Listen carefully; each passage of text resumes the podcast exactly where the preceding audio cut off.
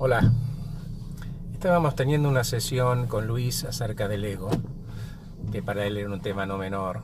Y para darle un poco más de contexto y un poco más de claridad, le digo, mira Luis, hagamos de cuenta de que existen dos agendas, la agenda del ego y tu agenda personal.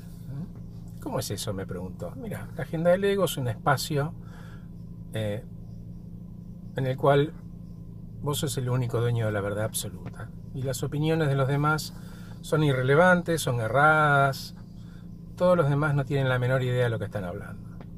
Si lo miraras como un objeto, como si fuera una esfera impenetrable que contiene un tesoro de tu opinión, casi mezquina, que nadie puede tocar salvo vos. No se modifica el contenido y nadie puede ver en su interior, y menos aún tocar, modificar u opinar. El resto del mundo solo ve lo que vos decís que hay dentro.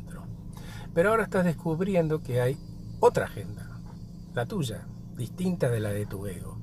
Y esta nueva agenda está recubierta de una membrana permeable, como si fuera de tul. Permite el intercambio de información, hay fortaleza, despersonaliza los comentarios y los conflictos, permite que los demás nutran con sus ideas las tuyas, y cada día esa agenda está más y más completa, más amigable y más tolerante.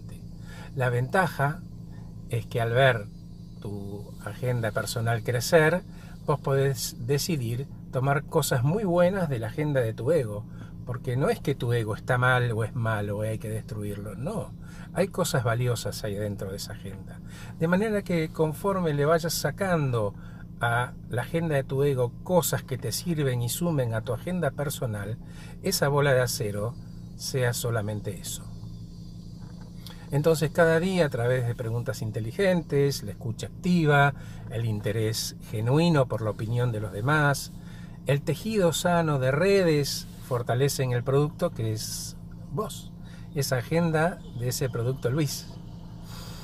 Em, Luis, acordate que el, el ego es una máscara social, es un personaje que necesita proyectarse básicamente para que nadie vea la inseguridad que está dentro de esa bola de, acero.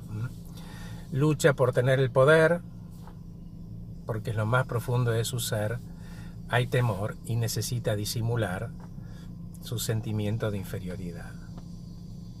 Y una vez que viste esa realidad, ¿cómo vas a abandonarlo?